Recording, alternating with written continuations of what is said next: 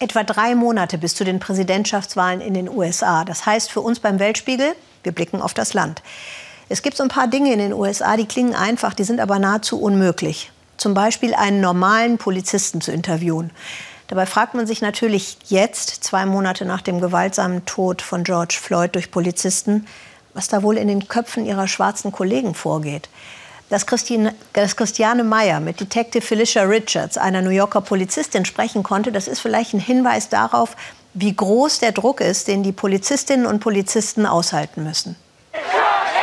Sie stehen zwischen allen Fronten, schwarze Polizisten. Bei den Protesten gegen Rassismus müssen sie in der ersten Reihe gegen die vorgehen, deren Ziele sie eigentlich teilen.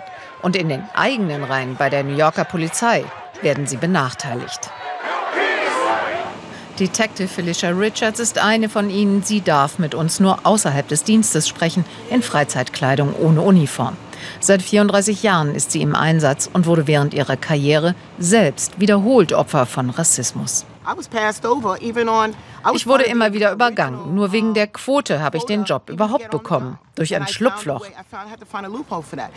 Wir müssen immer wieder ein Schlupfloch finden, um gleich viel zu erreichen. Jetzt arbeitet Felicia als Verbindungsfrau zwischen der Polizei und der Allgemeinheit. Sie ging vor drei Jahrzehnten zur NYPD, um die Polizei von New York von innen zu verändern. Es ist schwierig, den Leuten die Idee zu verkaufen, dass die beste Art, einen Wandel herbeizuführen, von innen kommt. Wenn man diese Botschaft von außen gar nicht erkennen kann. That's not the message that they see. Die Polizisten, die sich hier ebenfalls ohne Uniform der Bewegung Black Lives Matter anschließen, sind alle pensioniert. Der Bürgermeister von Brooklyn, früher selbst Polizist, steht fest an ihrer Seite. Sie fordern Reformen und das Ende der Polizeigewalt gegen Schwarze. Es ist ein wirklich schwieriger Job, ein schwarzer Polizist zu sein. Manchmal bin ich in Demos gegen Polizeigewalt mitgelaufen und musste abends die Märsche schützen. Die Leute haben uns angespuckt, haben uns Onkel Tom genannt und gedacht, wir seien Teil des Problems, ohne zu merken, dass wir dasselbe System bekämpfen wie sie. Auf die schwierige Rolle von schwarzen Polizisten will auch Felicia hinweisen. Sie ist eine der wenigen, die noch im aktiven Dienst sind.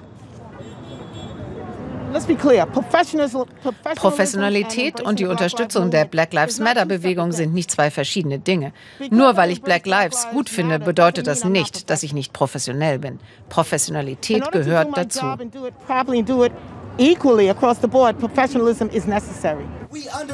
Ausgerechnet Polizeigewalt hat dafür gesorgt, dass endlich Rassismus innerhalb der Polizei auch zum Thema geworden ist. George Floyds Tod durch vier Polizisten ist für Richards eine doppelte Tragödie, als Polizistin und als schwarze Frau. Ich wurde ganz taub, dann wütend, von taub zu wütend und dann hat es mir das Herz gebrochen. Dass es ein Polizist war, dass er den Mann getötet hat, der muss gehen.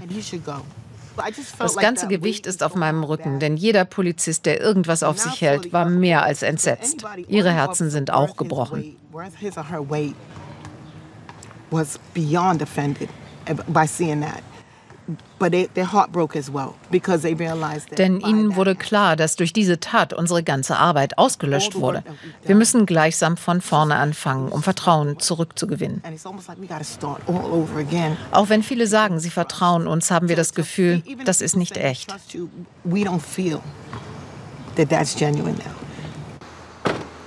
Felicia geht schon länger nicht mehr auf Patrouille. Sie ist jetzt als Stadtteilpolizistin in den sozial schwächeren Vierteln unterwegs.